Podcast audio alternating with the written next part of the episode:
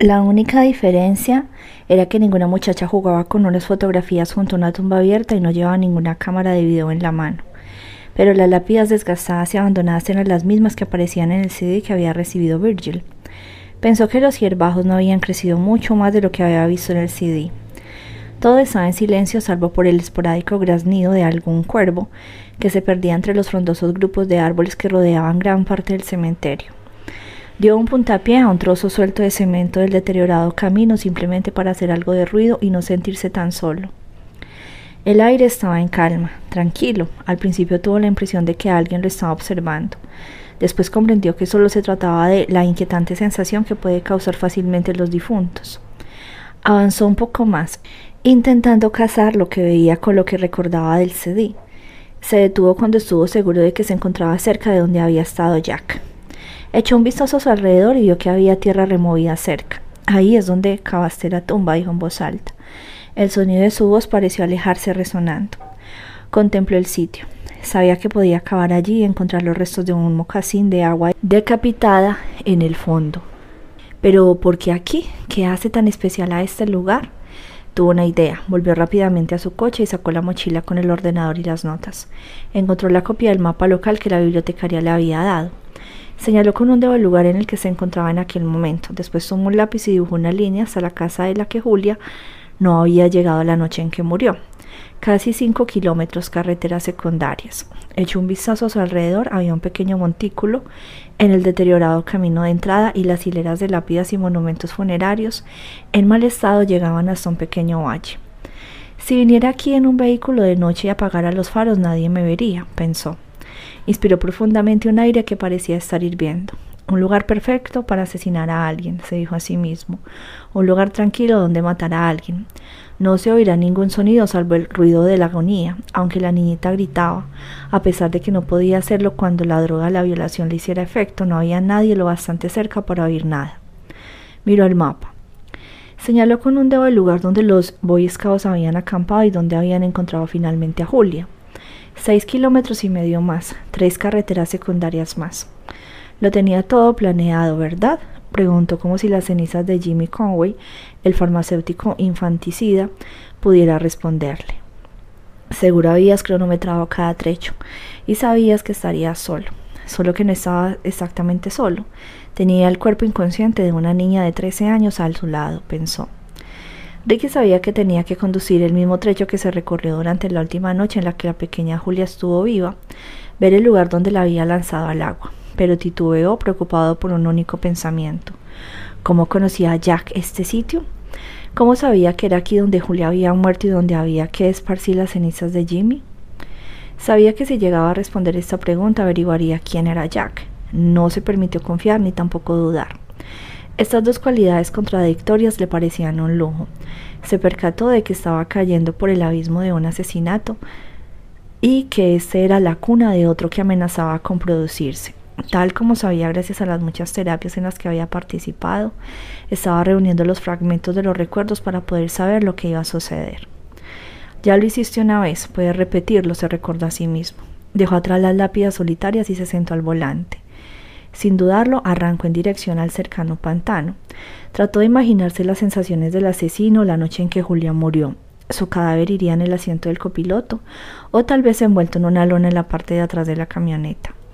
Fuera como fuese, estaría cerca. El asesino seguramente tendría la adrenalina a tope, el sudor le escocería en los ojos. Seguramente tendría los nudillos de las manos blancos debido a la fuerza con la que sujetaría el volante.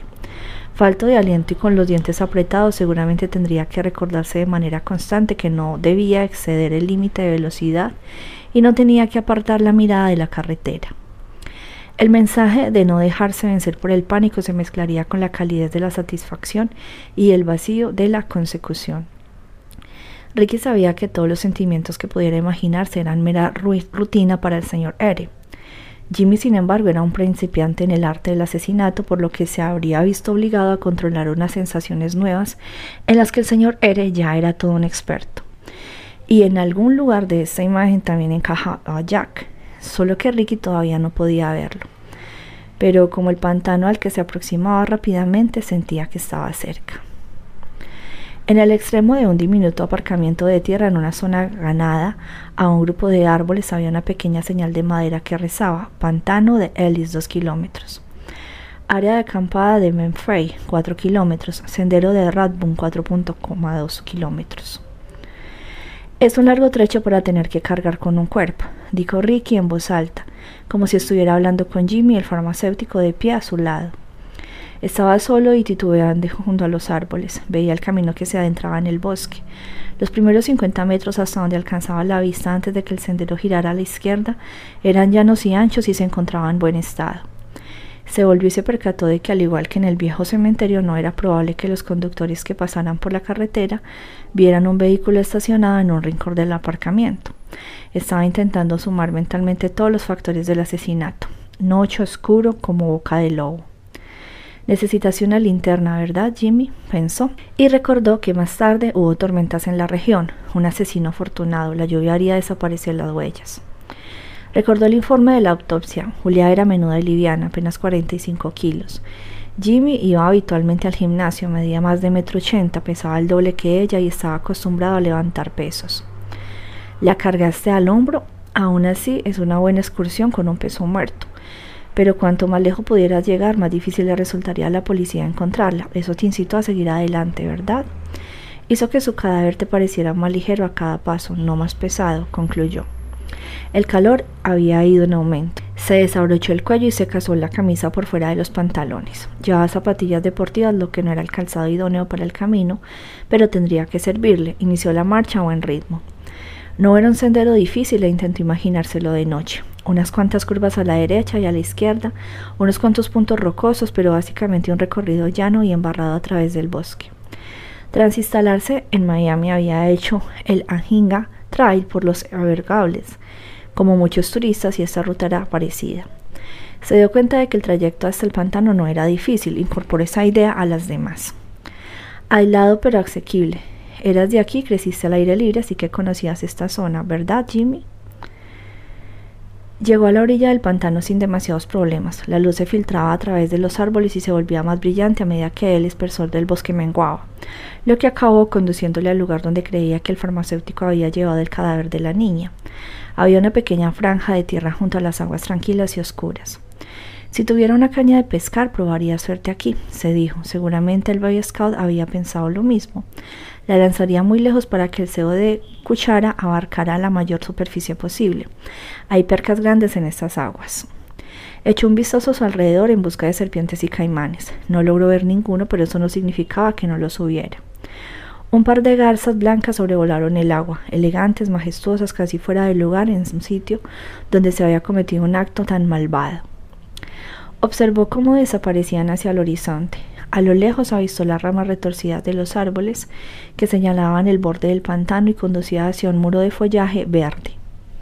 Más cerca de la orilla donde estaba había un tocón que se elevaba por encima de las oscuras y plácidas aguas. Supuso que lo habría derribado una tormenta, pero las ramas secas recordaban unos dedos huesudos que se extendían hacia el cielo. Es aquí, se dijo, no es un recorrido demasiado difícil a nados, ni siquiera arrastrado por el agua una niña asesinada. Pensó en el Boy Scout pescador, un buen sitio para un cadáver, un buen sitio para una perca. Se detuvo un momento, repasando la zona con la mirada y dejando que el aliento de una muerte violenta lo cubriera. Cuando creyó que se había formado una imagen sólida de aquella noche en la cabeza, se volvió e inició el camino de vuelta. El calor empezó a presionarle la cabeza como un peso. Se sintió como si nadara contra la corriente. Seguía valorando, evaluando, sumando, restando, intentando situar cada imagen en el retrato de un asesinato cuando llegó al aparcamiento. Junto a su coche de alquiler había estacionado un sedán normal y corriente último modelo. Dos hombres con camisa blanca, almidonada y una pistola en el cinturón lo estaban esperando. Uno de ellos le mostró una placa. Amigo, así que tiene algunas preguntas sobre nuestro Jimmy, la niña a la que asesinó preguntó el primer inspector. El otro se limitó a, mirar a Ricky con frialdad. Capítulo 16. Inmediatamente pensó en ellos como en los dos mosqueteros, alias Smith y Jones, o en Mood y Jeff, o en Estragon y Vladimir. Puede que hasta en Butch y Cassidy y Sunday Kid. Al haberlo pillado por sorpresa al salir del camino que conducía al pantano había sido incapaz de retener sus verdaderos nombres. Los dos inspectores pertenecían a unas modestas fuerzas del orden de Alabama en un pueblo que aspiraba a ser una ciudad o quizá en una ciudad que se estaba quedando reducida a pueblo. Sintió la incomodidad inherente de un norteño ante la policía sureña con su acento marcado, que parecía arrastrar nombres y palabras y con unos modales que parecían sacados de alguna película antigua como en el calor de la noche o ar de Mississippi. Ricky era lo bastante listo para saber que probablemente esos dos no serían distintos del recepcionista de su motel, la bibliotecaria, la dependienta de la copistería o incluso del director de la funeraria. Pero la presencia de las armas y la mirada ligeramente retorcida que le dirigían lo tranquilizaron, espejos gemelos de la desconfianza. No mientas, se dijo a sí mismo, te pillarán en un santiamén.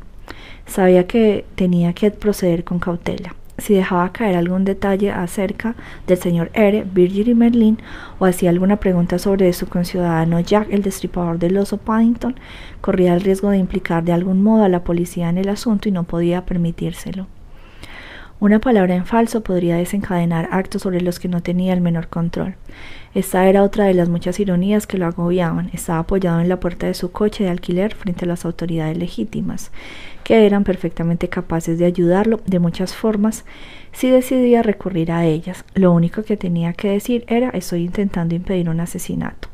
Pero lo que básicamente lo preocupaba era proteger el anonimato de un par de asesinos.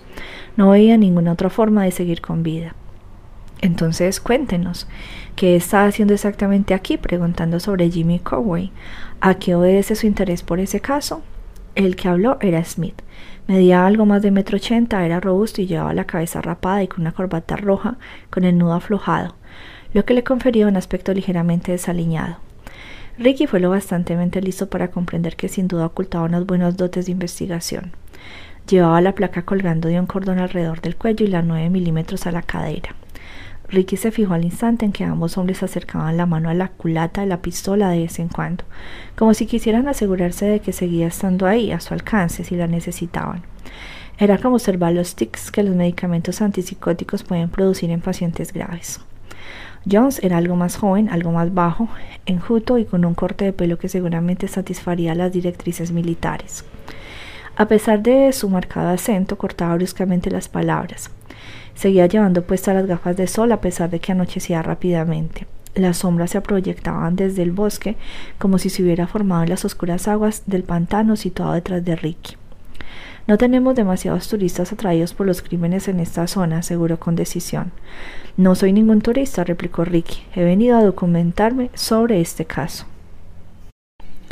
¿Y a qué se debe eso? insistió Jones. Llevo muchos años trabajando como médico. Ricky distorsiona un poco la realidad. Pero últimamente me he interesado por los documentales y creo que podría dedicarme a ello como segunda profesión después de jubilarme. ¿Saben? No veo ninguna cámara, dijo Jones. Solo estoy tratando de captar el ambiente del lugar y del crimen. Indecisión. Los dos policías se miraron entre sí. ¿Captar? ¿Qué coño es eso? soltó Smith. Ricky no contestó. Cabría suponer que nosotros deberíamos haber sido los primeros a quienes fuera a ver, intervino Jones. Eso le habría ahorrado algo de tiempo y de dinero. Están en mi lista, aseguró Ricky. Ajá, dijo Smith, asintiendo con la cabeza de un modo que no indicaba conformidad, sino todo lo contrario. Comprendo. Se presenta aquí un día sin ningún contacto previo con nadie de por aquí, empieza a hacer preguntas a la gente y a ir a las escenas del crimen. Afirma estar trabajando en una chapuza de película sobre el homicidio que destrozó nuestra ciudad, pero no llama a los dos inspectores que se encargaron del caso. No sabía que hubiera ninguna ley que prohibiese lo que estaba haciendo, dijo Ricky demasiado deprisa. Los dos policías intercambiaron una mirada rápida. Bueno, eso dependerá, por supuesto, de lo que esté haciendo exactamente, soltó Smith. Que yo sigo sin creerme del todo, añadió Jones, me acaba de sonar bien. Solo estoy intentando averiguar qué pasó la noche que Julia fue asesinada. De verdad, nada más agentes. Y también cómo Jimmy quedó impune de ello y después de ver si todo eso funcionara en forma de documental. Ricky era consciente de que estaba interpretando un papel en el que no estaba muy familiarizado, pero tenía que hacerlo bien. Señaló hacia atrás en dirección al pantano. Por ejemplo, ese es un largo trecho para cargar un cadáver. Smith asintió de nuevo. No para Jimmy, no esa noche. Ricky sabía cuál era la pregunta hoy. Si están seguros de lo que pasó porque no pudieron llevarlo al corredor de la muerte. También sabía que no tenía que hacerla, ahora le tocaba sentir a él con la cabeza. Ese accidente de coche en el que murió, estaban seguros de... y empezó a decir, tenía la palabra oportuno en la punta de la lengua, pero tanto Smith como Jones lo interrumpieron con un gesto de la mano. No creo que nadie quiera hablar de ello. Fue considerado como un accidente y así va a seguir. Puso fin a algo que realmente alteraba a todo nuestro pueblo, permitió que la gente pasara página, por así decirlo. La pequeña Julia está con los angelitos. Su familia se marchó de aquí porque los recuerdos le resultaron demasiado duros. Y Jimmy fue a parar donde se merecía, sin duda en un sitio nada bueno. Fin de la historia. Y no creo que nadie de por aquí quiera que venga alguien a remover de nuevo el asunto, especialmente un aspirante a cineasta. Creo que será mejor que lo tenga en cuenta. Y, tal vez quiera tomar sus preguntas e ir buscando otro sitio y tal vez otro asesinato en el que husmear. Jones pareció pensar un momento antes de proseguir. A veces cuando las cosas están resueltas y acabadas aparece por un lugar y hacer que todo el mundo reviva algo como en la noche en que Jimmy asesinó a la pequeña Julia, bueno, puede cabrear bastante a la gente. Puede ser realmente peligroso, peligroso al estilo de una pistola de calibre 12. Quiero decir que es imposible saber lo que puede hacer la gente cuando se le empuja así a recordar cosas que ya ha olvidado. ¿Está seguro de querer hacer eso? Yo creo que no. No, señor. Estoy, talmente, estoy totalmente seguro de ello. En mi opinión, puede ser que sea hora que haga el equipaje y se vaya, añadió Smith avinagrado. No puede amenazarme de forma más clara, pensó Ricky, a pesar de toda esa musicalidad sureña al hablar. Antes de que pudiera responder nada, Smith habló de nuevo, en voz baja, con la cabeza agachada, y cada palabra transmitía una claridad aterradora. Le estamos dando un buen consejo, doctor cineasta, será mejor que lo siga. El silencio posterior habló con la misma fuerza que todo lo que había dicho. ¿Quién le ha dicho que estaba aquí? soltó Ricky y se arrepintió de la pregunta en cuanto lo pronunció. Forget the heart's call never die, respondió John sacudiendo la cabeza con una sonrisa desagradable en los labios. ¿Perdón? Eso es de aseo de C, Back in Black, los australianos, ¿cómo lo ve? A mi, a mi hermana pequeña le gustaba mucho escucharlos. La chica de la copistería, Ricky no la culpaba. Pero lo de I'll never die, es decir, que nunca moriré, no es cierto, prosiguió Jones. Es lo que aprendes en homicidios, todos podemos morir, a veces ni siquiera cuesta demasiado. Hubo otro momento de silencio, el tiempo suficiente para que Ricky notara que se le aceleraba el pulso. Le diría, ya nos veremos, doctor y cineasta, pero no creo que volvamos a encontrarnos, dijo Jones. Después los dos policías se dieron la vuelta y regresaron a su coche. Ambos hombres lo miraron con dureza antes de tomar asiento. En realidad la muerte de Jimmy no fue ningún accidente, pensó Ricky de golpe, simplemente fue considerado como tal, un poco de justicia aplicada fuera de los cauces oficiales en Alabama rural. Puede, no puede saber con seguridad, pero eso parece posible, muy posible. Pusieron en marcha el motor y el coche salió del aparcamiento quemando neumáticos y lanzando una lluvia de tierra y gravilla en su dirección. El sonido tapó otro ruido. Ricky tardó unos segundos en darse cuenta de que el móvil desechable que llevaba en el bolsillo estaba sonando. Aguardó un instante. Sabía quién era. Inspiró con fuerza una, dos veces, con el pulso todavía acelerado por su conversación con los dos inspectores. Se esforzó por recobrar la compostura. Recorrió el aparcamiento con la mirada como si estuviera buscando el lugar donde estaba escondido el hombre que había al otro lado del teléfono, observándolo por más improbable que fuera. Se sintió confuso, desorganizado, débil. Era como si el asesinato succionara la energía de sus músculos. Se preparó y pulsó el botón de contestar en el móvil. Sin preámbulos como antes, solo una pregunta elocuente. ¿Dónde está, doctor? Tuvo que obligarse a sí mismo a mantener su voz regular, imperterrita, ¿Para qué quiere saberlo? Una breve carcajada. Creía que estábamos de acuerdo. Una muerte violenta es una partida. Y uno tiene que saber siempre dónde están exactamente todas las piezas en el tablero.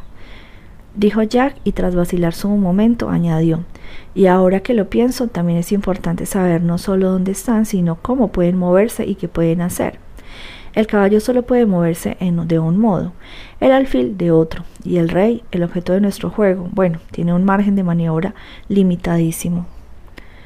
Ajedrez, igual que el señor Ere. Esta idea lo dejó helado a Ricky. De modo que se lo repito, ¿dónde está, doctor?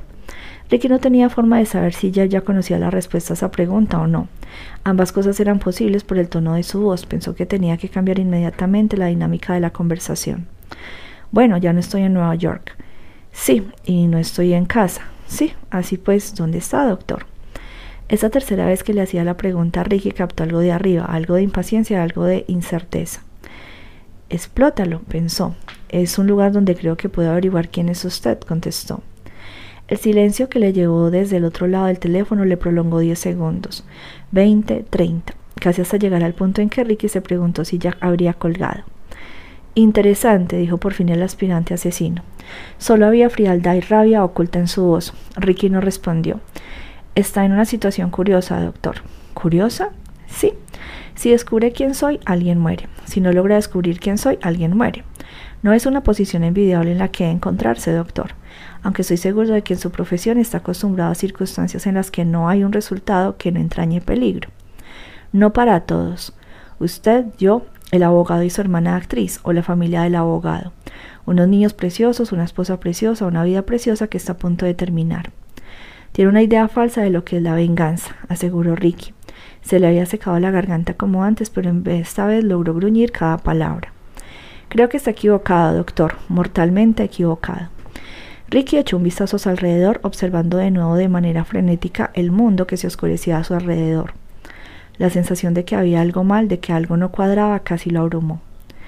Jack, dijo despacio, usando el nombre que había acordado para recalcar la familiaridad ¿Sabe el peligro al que se arriesga? ¿Por qué cree que soy la única persona dedicada a impedir que lleve a cabo sus planes? ¿Por qué piensa que no me he planteado esas preguntas? Una respuesta rápida, una pregunta por otra. Ricky permaneció callado escuchando la respiración de Jack. Hubo una pausa momentánea. Después de Jack volvió a expresarse con una furia apenas contenida. Tic-tac, el reloj va corriendo, la partida casi va terminada. Disfrute buscando quién soy, doctor. Adelante, hágalo lo mejor que pueda. Usme por ahí y pregunte a todo el mundo. Disculpe, por casualidad no conocerá a Jack. Pero en serio no tiene la terrible sensación de que lo averiguará un segundo o dos demasiado tarde para poder hacer algo con lo que descubra. A la gente le gusta hablar de las veces en que todo pasó justo a tiempo. Nadie recuerda todas aquellas en que fue demasiado tarde. Ricky volvió a quedarse callado. A Jack pareció divertirle que no le respondiera. Hace calor allá abajo, ¿verdad, doctor? La llamada se cortó y Ricky notó de repente que tenía el cuello sudado y que cada gotita era como un dedo que le presionaba la garganta amenazando con estrangularlo. Capítulo 17 Esto no es ningún juego, dijo Ricky en voz alta como si Jack pudiera oírlo, aunque sí que lo es, pensó. Tomó la bocanada de aire cálido y húmedo con dificultad. Las sombras vespertinas procedentes del pantano y del bosque avanzaban sigilosamente a su alrededor, rodeándolo progresivamente como si la oscuridad se estuviera apoderando de él. Pero de momento se quedó donde estaba. Se dio cuenta de que ya no era un psicoterapeuta y tampoco era para nada un detective. No era desde luego un realizador de documentales. Alzó los ojos hacia la creciente penumbra y se preguntó en qué se había convertido, porque no encontraba una palabra que lo describiera. Estaba rodeado de amenazas que intentaban engullirlo como arenas movedizas. Amenazas reales, amenazas posibles, amenazas imaginarias, amenazas próximas, amenazas remotas. Cada vez era más difícil distinguir entre los buenos y los malos, incluido él mismo. A lo mejor no los hay en esta historia y nunca los sabrá, pensó. Sabía cuál tenía que ser su próximo paso.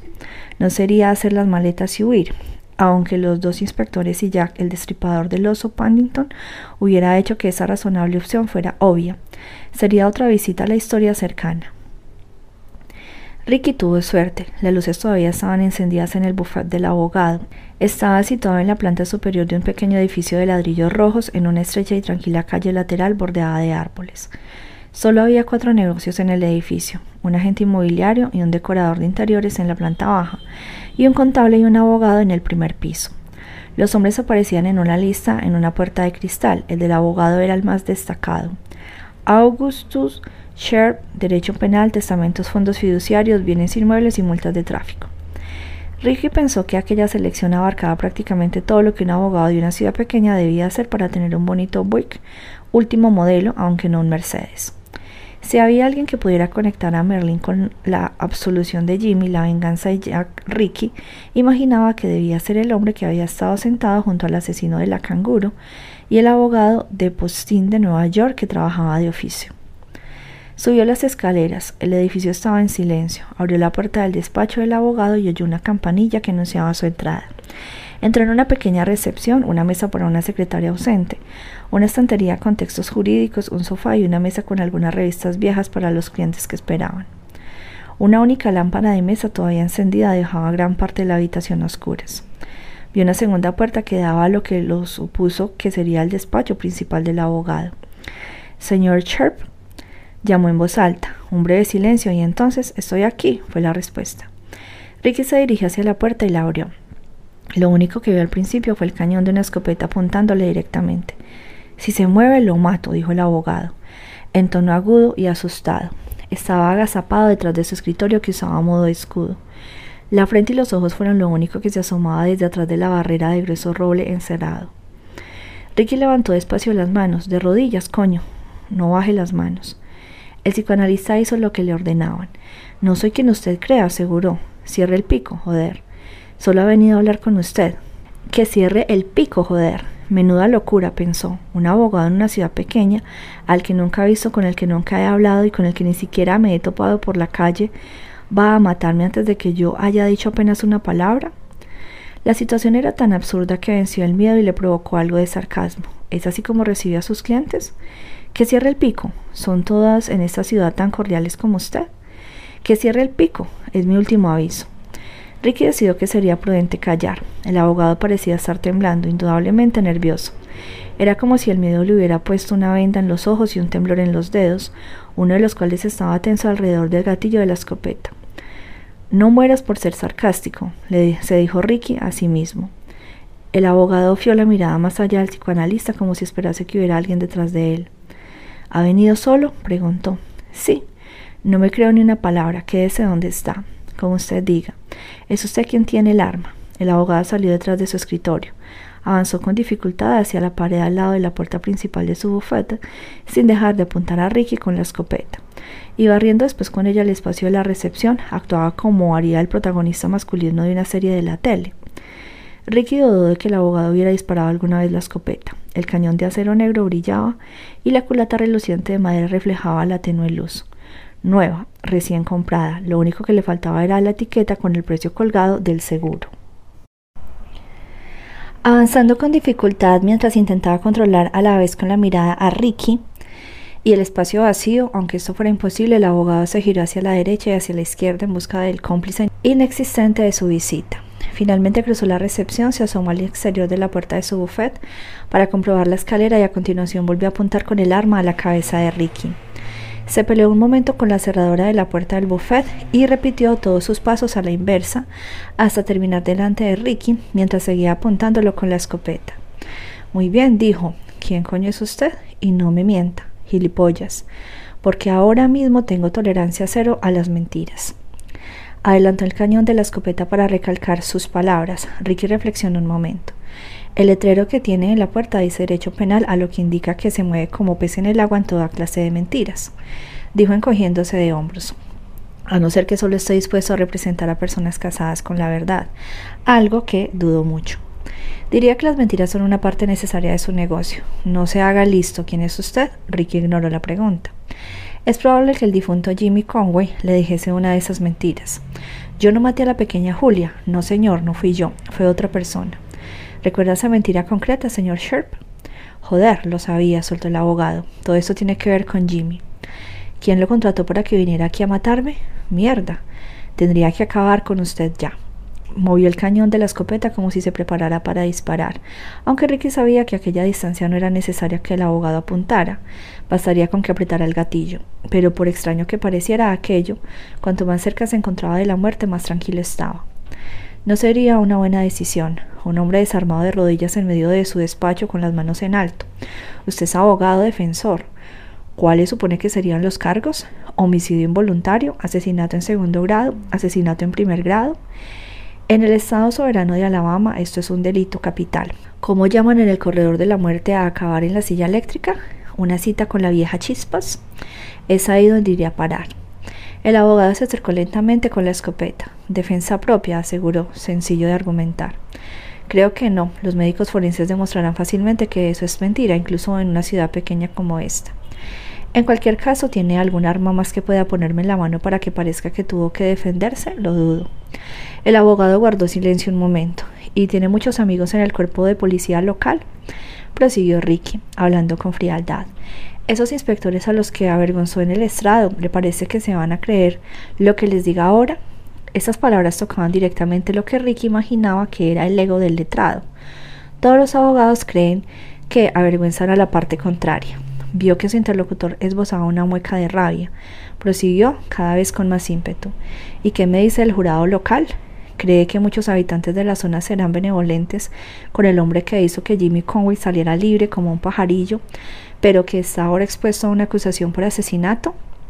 ¿Le parece probable que se crean sus palabras? Ahí le he dado, pensó Ricky. Conseguiré un cambio de jurisdicción, dijo el abogado con frialdad. ¿Está seguro de eso? Vio que el cañón de la escopeta temblaba. ¿Quién coño es usted? Soy el hombre que quiere averiguar cosas sobre su defensa de Jimmy Conway. ¿Por qué? Porque alguien relacionado con ese caso quiere vengarse y necesito saber quién es. ¿Quién coño es usted? preguntó el abogado por cuarta vez. Ricky reflexionó un momento y recordó su conversación con Jack. Soy el intérprete, dijo. Capítulo 18. El abogado estaba sentado moviéndose incómodo hacia un lado y hacia otro, como si lo estuviera pinchando con una aguja. Había dejado la escopeta sobre la mesa. Mantenía una mano cerca del arma para subrayar que podía alcanzarla cuando quisiera. Muy bien, doctor Start. Si ese es su nombre verdadero, aunque lo dudo mucho. No me creo para nada que sea un realizador de documentales de poca monta, buscando información sobre la absolución de Jimmy Conway. Así que dígame, ¿a quién representa y por qué coño está aquí? ¿Y a qué se refiere cuando dice que es un intérprete? El abogado era un hombre regordete con forma de pera que no sabría hacer funcionar una cinta de correr ni aunque estuviera subido en una. Era la clase de persona que era la primera en romper a sudar cuando hacía calor y que no necesitaba abrigarse cuando hacía frío. Merlín y él tenían unas figuras casi idénticas y debían de haber parecido tararí y tarará al entrar en el juzgado. Intentaba mantenerse concentrado en Ricky, pero tenía tendencia a mirar al techo cuando pensaba lo que quería decir. Las palabras eran como ladrillos que necesitaba para construir una pared maciza. Ricky vio a un hombre ordenado y cauteloso cuya organizada vida se había ido de repente al garete, donde esperaba encontrar la seguridad y la autoridad habituales de un abogado, vio un miedo bien oculto por unos localísimos que alternaban con jerga legal. ¿Por qué tiene una escopeta? preguntó Ricky, ignorando las razonables preguntas del abogado. Por seguridad, eso no es ninguna respuesta. De acuerdo, digamos que soy propenso a la ansiedad. Eso es un diagnóstico, no una respuesta. Puede que haya mucha delincuencia en esta zona al anochecer y que crea que necesito protección cuando trabajo esta tarde. Ricky valoró esta última no respuesta antes de continuar. Bueno, ¿y quién lo ha amenazado de muerte? preguntó despacio. ¿Qué le hace creer eso? dijo el abogado, revolviéndose en su asiento. Ricky se limitó a señalar la escopeta. Las amenazas de muerte son gajes del oficio de un abogado defensor, empezó a decir el hombre, encogiéndose de hombros. Conducir bajo los efectos del alcohol, lo interrumpió Ricky. Robos, disputas domésticas que terminan ante los tribunales. Él dijo, ella dijo, ¿no es ese su repertorio habitual? Cher frunció el ceño. Sí, eso es cierto, pero pero una vez llevó un desacato caso capital, volvió a interrumpirlo Ricky. Chef siguió retorciéndose. Sí, así fue, y con éxito. Muchas veces la gente detesta ver cómo un hombre culpable se va de rositas. Quiere culpar a alguien y en esta ocasión ese alguien es un servidor. Normalmente esta clase de amenazas solo las hacen tipos enojados que han bebido demasiado en el bar y fanforrean ante quienes quieren escucharlos diciendo un montón de tonterías que no tienen ninguna intención real de llegar a cabo. Nada más que eso. ¿Esta vez es distinto? Yo no he dicho eso, respondió el abogado. Sí que lo ha dicho, replicó Ricky. Sharp, casi ausente, recorrió con un dedo el cañón de la escopeta. Después se inclinó hacia adelante y miró directamente a Ricky a los ojos. No vamos a seguir con esta conversación hasta que sepa exactamente por qué ha venido. Ricky reflexionó un momento antes de hablar. Había tres personas en aquella mesa, usted, el acusado y el abogado de Nueva York. Sí, Mark Thomas, un tipo muy bueno. Su contribución fue decisiva en muchos sentidos. Un abogado excelente. No era nada petulante solo por ser de Nueva York, ¿sabe? Vino aquí y se dedicó por completo al caso nos designó el tribunal. Resultó que Jimmy no tenía dónde caerse muerto, y como yo no tenía demasiada experiencia en un caso con pena capital, el tribunal aceptó una recomendación de una lista de feds que hacen trabajo de oficio. Esperaba que apareciera algún pez gordo de la gran ciudad, de esos que no aceptan que intenten corregirlos, pero Mark fue un buen compañero desde el principio. Me sentí orgulloso de sentarme a su lado. Un mago del derecho, soltó Ricky. En su interior prefería Merlin al nombre verdadero del abogado, y nada de lo que había visto sugería que Merlin fuera para nada un buen compañero. Es una buena forma de describir sus habilidades, dijo Augustus Sharp. Pero yo también soy bastante experto, modestia aparte. ¿Un caso complicado? No, era el más sencillo del mundo. Teníamos algunas cosas a favor, como la ausencia de una confesión, otras que no eran tan fáciles, como que la víctima fuera una niña y que nuestro cliente tuviese el aspecto exacto de alguien que acababa de matar a una chiquilla inocente. Pero, ¿por qué me lo pregunta? El buen compañero con el que en su día compartió la defensa de este caso también ha recibido amenazas. Y su defendido está muerto. ¿Cree que de verdad se trató de un accidente? Y usted me ha recibido con una escopeta. ¿Ve el patrón, señor Sharp? Como psicoanalista, Ricky rara vez se dedicaba a preguntar, pero esta vez aquella le hizo sentir bien. El abogado se siguió balanceando incómodo. ¿Han amenazado a Mark? Eso no me lo esperaba. Quiero decir que es alguien de fuera de la ciudad. Me imaginaba que este asunto era meramente local. ¿Para quién era esa escopeta, señor Cher? ¿Qué clase de amenaza recibió Mark? ¿Quién esperaba que entrara por esa puerta? ¿Está Mark a salvo? ¿Qué está haciendo para mantenerse?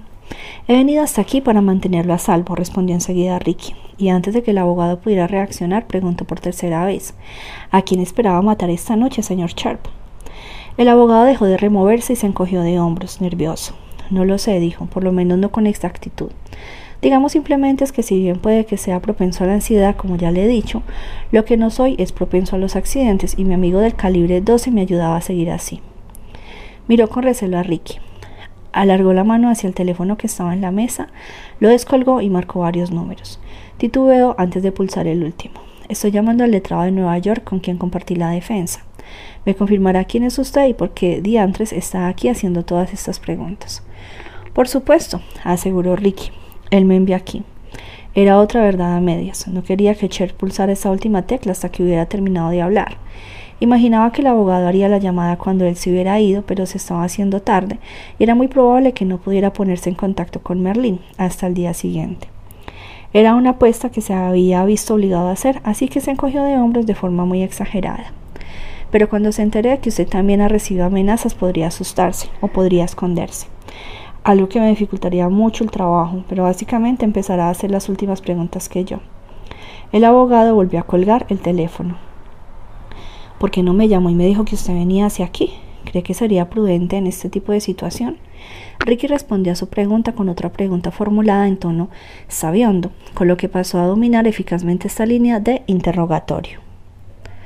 ¿Qué clase de doctor es usted? Ricky adoptó su mirada más dura. No soy la clase de doctor al que le pediría ahora, sentenció. Le pareció que está interpretando bien su papel. Daba la impresión de ser una especie de doctor en asesinato a sueldo. Aunque la realidad fuera psicoanalista. De todos modos sabía que su respuesta no era una absoluta mentira. Augustus Sharp no parecía la clase de persona que fuera a ir nunca a terapia y tampoco era la clase de abogado que tuviese demasiadas experiencias con asesinos a sueldo aparte de las versiones hollywoodenses que había visto en la televisión. El abogado pareció reflexionar, un minuto o dos. Ricky se sumó al silencio que llenaba la habitación. La amenaza que recibió, hábleme de ella, y la de Mark le llegó en un CD muy elaborada. ¿En serio? ¿En serio? ¿Puede darme más detalles? No, dijo Ricky negando con la cabeza, no estoy autorizado para hacerlo, por lo de la confidencialidad y tal. Una bonita mentira, pensó. Eso pareció tener sentido para el abogado. La mía fue directa al grano. Sharp se agachó y abrió un cajón del escritorio. Sacó de él un sobre de papel manila que empujó por el tablero de la mesa hacia Ricky. Tenga, lo he guardado. Dígame qué le parece. Ricky abrió lentamente el sobre. Sentía el veneno en las manos. Era una colección de papeles sueltos. El primero era una hoja blanca de tamaño carta, con el siguiente texto impreso en ella. 3306 a las 11.09. El pueblo contra August Sharp. Cargo asesinato en primer grado. ¿Qué? empezó a decir Ricky. En la fecha y la hora exactas, lo interrumpió el abogado, en que se leyó el veredicto de no culpabilidad de Jimmy Conway en audiencia pública y en que en su absolución fue registrada por el secretario de las actas del juicio. Ricky asintió. Dejó a un lado esa hoja y miró la siguiente. En la parte superior rezaba Votación oficial del jurado del Estado de Alabama. Abajo había una línea. Jurado número uno. Y debajo de ella había dos comillas. El acusado en el caso vacío es culpable, no culpable. La casilla correspondiente a culpable contenía una gran X en negrita. Ricky miró la siguiente hoja, era igual, salvo que estaba dedicada al jurado número 2. Había 12 papeles, todos ellos con votos de culpabilidad que daban un veredicto unánime. Alzó otra vez la mirada hacia Cher. En nuestro estado no existe ningún documento de votación oficial de jurado. Dijo este, es muy hábil, el mensaje te llegará rápidamente. Ricky los dejó a un lado, quedaba una última página dentro del sobre y la sacó. Como todas las demás, era una simple hoja de papel que incluía lo siguiente. Código de Alabama, título 13A. Código Penal, artículo 13A 548. Es la ley que rige la pena de muerte en el estado de Alabama. Relaciona elementos destacados como los factores agravantes y atenuantes que deben considerar los miembros del jurado en un caso con pena capital e incluye las indicaciones del juez, es decir, lo que tiene que comentarles antes de que empiecen a deliberar todas las cosas que suelen ignorar, dijo Sharp con bastante cinismo.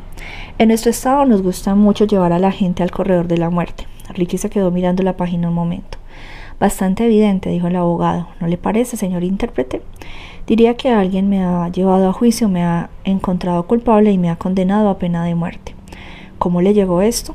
Me lo pasaron por debajo de la puerta una noche. La secretaria lo encontró por la mañana. Ex secretaria, debería decir. O mejor secretaria nueva que se convirtió en ex secretaria un par de minutos de ver esto y la escopeta que salía a comprarme de inmediato. Solo llevaba unos días en su puesto y presentó su dimisión en el acto y además era guapa, la secretaria más bonita que he tenido en mi vida. Desde entonces, bueno, he tenido un poco de nervios de punta y no he encontrado a ninguna otra joven. Es difícil encontrar a alguien dispuesto a sentarse entre tu persona y quien quiera que vaya a entrar por esa puerta con una ametralladora en la mano, o una escopeta, o una pistola, y por una paga semanal de menos de 600 dólares. No es mucho dadas las exigencias del trabajo.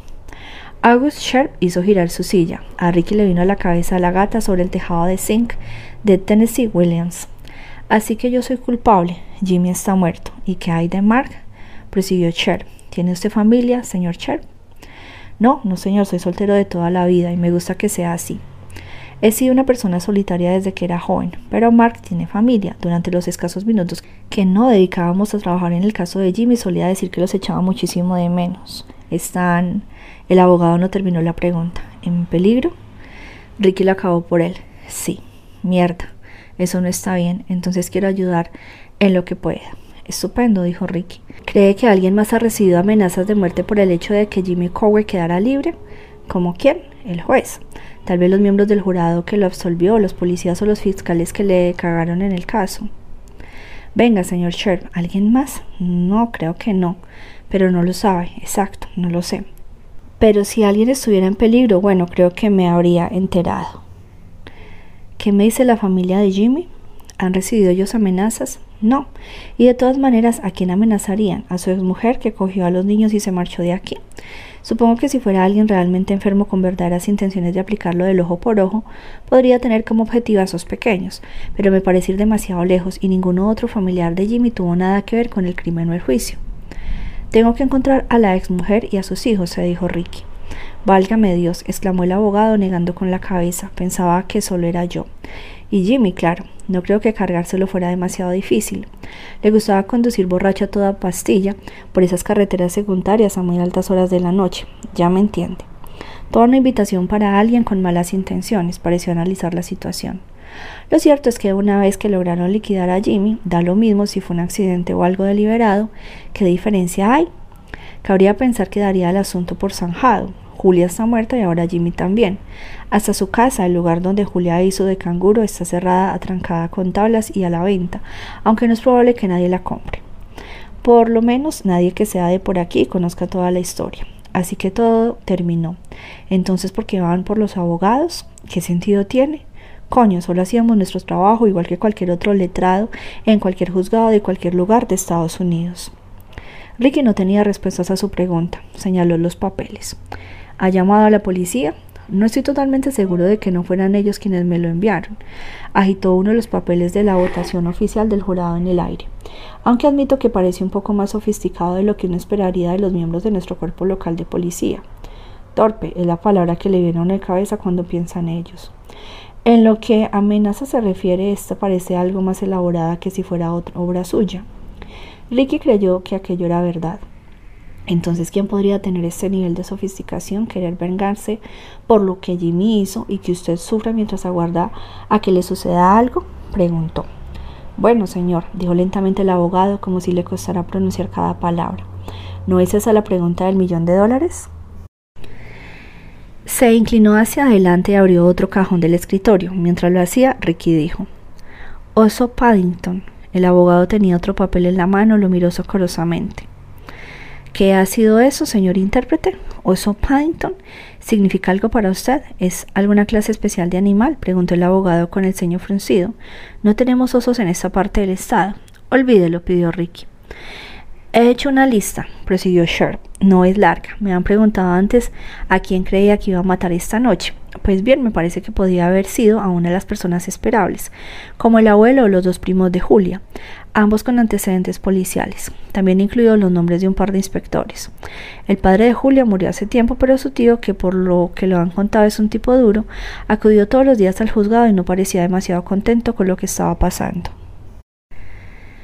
Después hay un par de personas que no eran tan allegadas a la familia, pero que se interesaron mucho por el asesinato de Julia. Una profesora de sociología de la universidad que era miembro destacado de una organización para el empoderamiento de la mujer.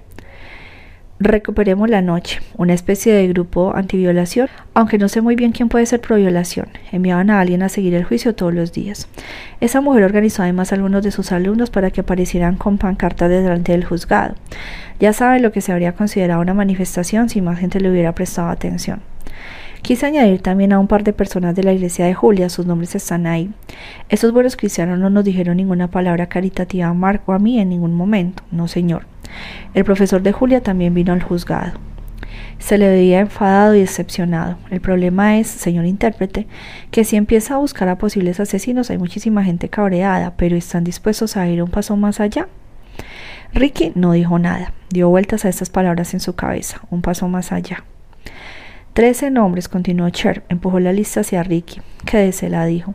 Pero que conste que no le estoy preguntando cuáles son sus intenciones con ella. Bueno, pensó Ricky, eso le permite negarlo de algún modo si alguien se lo pregunta. Como la policía o el FBI, es una precaución típica de un abogado. ¿Quién de esta lista? empezó a decir Ricky, pero esta vez el abogado lo interrumpió. No, señor, no hay ninguno por el que me decante por encima de los demás. Simplemente imagine que el que se presentara en mi despacho o en la casa una noche sería el correcto. Supongo que podríamos llamarlo proceso de eliminación porque quedarían eliminados muy deprisa con el, calibre, con el calibre 12. Se recostó en su asiento. Era broma, señor intérprete, y pienso que con esto nuestra conversación podría darse por acabada. Ricky ignoró este último comentario. Durante el juicio o en los momentos previos o posteriores o algo que... No, señor, nada fuera de lo normal. La gente no nos hablaba demasiado. Te parabas a tomar el café en la cafetería local y puede que la chica que te servía no se molestara en decirte el habitual buenos días o cómo está. Pero eso es de lo más normal cuando estás en la mitad de un juicio por asesinato, ¿sabe? Nosotros íbamos a lo nuestro, tomábamos declaraciones, presentábamos mociones, preguntábamos a testigos, pero diría que la mitad de la gente de por aquí se obsesionó con los detalles, se aferró a cada uno de ellos y no quería tener nada que ver con algo que estuviera relacionado con ese asunto. Así son las cosas. Ricky pensó un momento. Miró la pared situada detrás del abogado, donde había una hilera de archivadores. Su ex compañero me dio algunos documentos relacionados con el caso, informes de autopsia, archivos policiales. Debe tratarse de lo que nos dieron durante la presentación de pruebas a la defensa. La fiscalía tiene que informar de todas las pruebas de las que dispone. Me pregunto si habría algo que él no tuviera.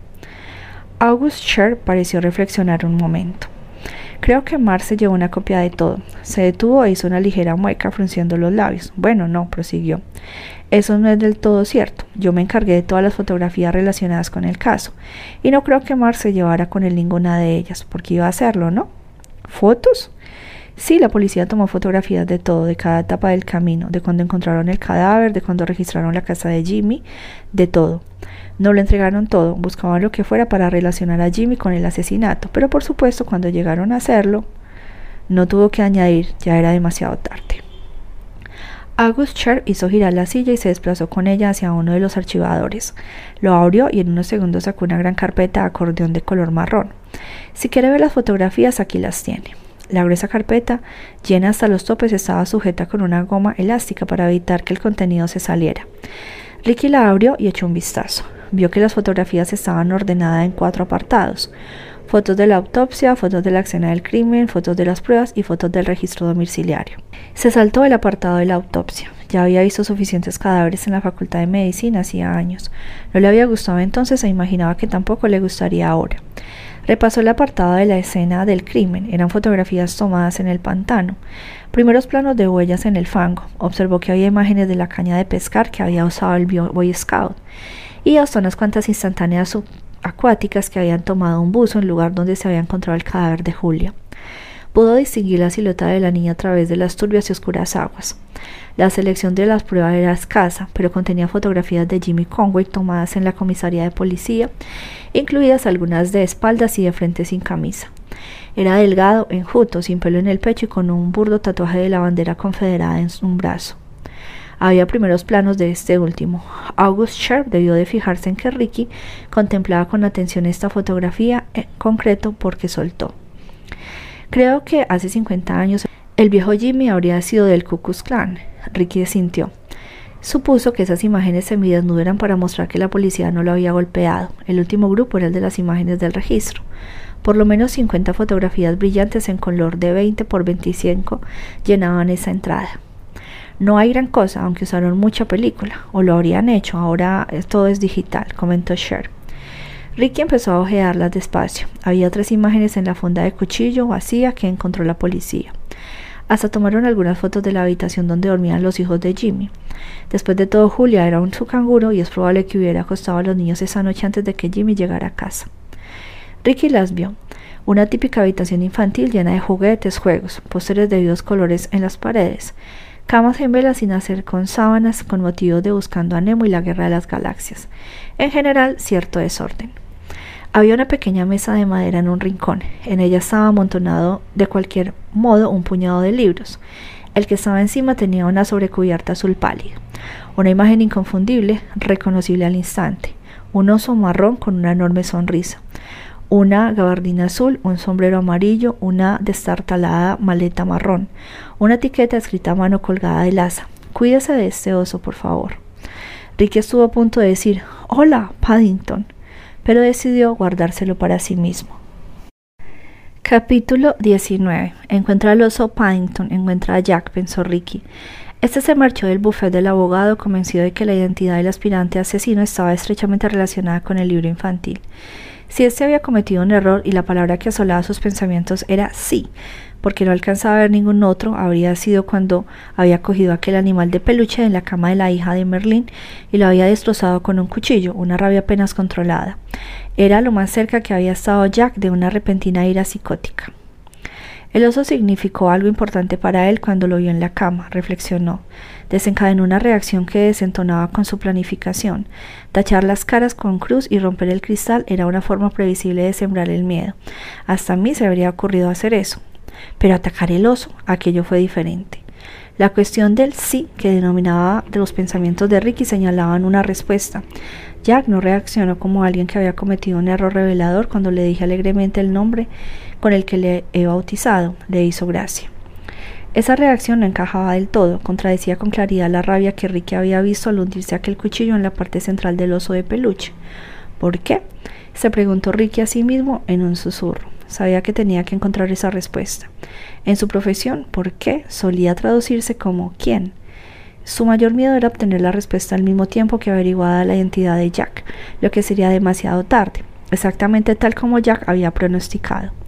Otra cosa lo ponía a los nervios de punta. El libro no estaba en el lugar correcto.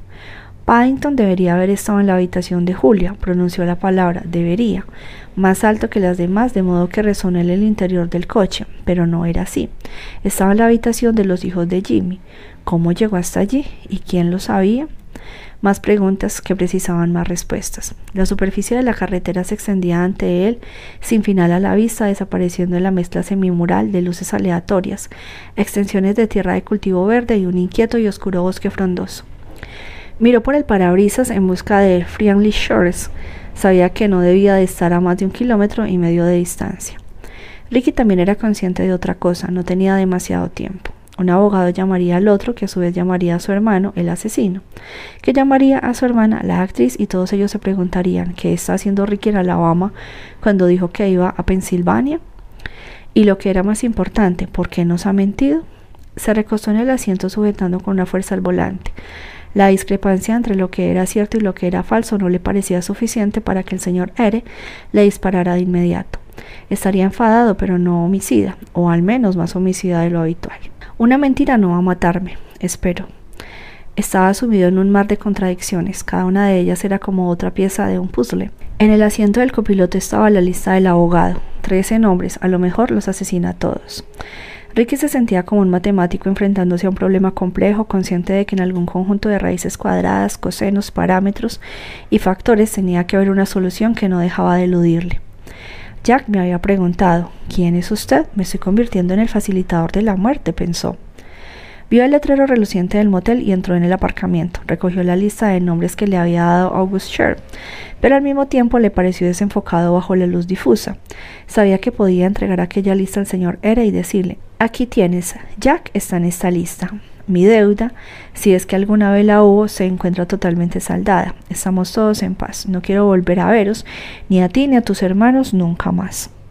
El exterior del coche estaba en penumbra, solo rasgaba la negra y húmeda noche el letrero rojo de neón del motel, que indicaba habitaciones libres y algún par de faros que pasaban de vez en cuando por la carretera. Ricky miró fuera, pensando que había sombras por doquier. El calor aumentaba rápidamente en el interior del coche, pero siguió sin moverse detrás del volante.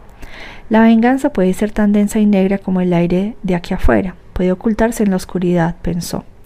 Su imaginación bullida de relaciones, todas ellas surgidas de un trayecto en coche de vuelta a casa una noche después de hacer de canguro, hombre de trayecto de la rutina al terror, Julia y Jimmy. Sujetó la lista del abogado para repasar unos nombres que apenas lograba distinguir en medio de la penumbra, personas afectadas por el asesinato de la pequeña Julia y la absolución del hombre que la había matado. Una rabia infinita, una tristeza incesante, años de depresión, como una herida que nunca sana, Ahora, fracaso y furia, exageraciones del tipo me gustaría tenerlo en mis manos cinco minutos, pero todo eso no conduciría a nada. El silencioso Jack será, pensó. Empezó a dominarlo la duda. Finalmente salió de su coche de alquiler y se sumió a la oscuridad sacudiendo la cabeza para dejar de intentar la mente en blanco, como si hacer borrón y cuenta nueva fuera a ayudarlo. Se preguntó cómo alguien podía respirar el denso aire nocturno de Alabama. Se podía decir que la noche de Miami era aterciopelada, esta resultaba abrazadora. Se dirigió despacio hacia su habitación. Su paso contradecía la velocidad de sus pensamientos. El Friendly Shores no era un lugar más complejo. Una hilera larga y estrecha de unas 20 habitaciones reunidas bajo una marquesina metálica en una sola planta. La única comodidad que podía reivindicar era la limpieza. Ricky ocupaba la habitación 107, se detuvo ante la delgada puerta de madera prensada y se dio cuenta de que había una luz exterior en cada puerta del motel. La suya estaba fundida. Dio un paso atrás y echó un vistazo a las demás habitaciones. Solo había un par de coches más estacionados frente a los cuatro individuales. Observó que en el extremo del pasillo había una o dos luces exteriores apagadas, así que no era nada fuera de lo normal que la suya estuviera fundida. Escuchó atentamente un momento. El zumbido de los insectos nocturnos y el canto de las cigarras se mezclaban con los sonidos distantes de la carretera. Sacó la llave de su habitación, abrió la puerta y alargó la mano hacia un interruptor situado en la pared contigua. Encendió la luz. La habitación estaba en total desorden. Su primera reacción fue retroceder como si le hubieran dado un empujón en el pecho. Se quedó en el umbral observando el desastre. Se volvió a un lado y a otro como si pudiera ver a la persona que había registrado su habitación, pero la vista de Friendly Shore estaba vacía y los habituales ruidos nocturnos habían quedado en silencio.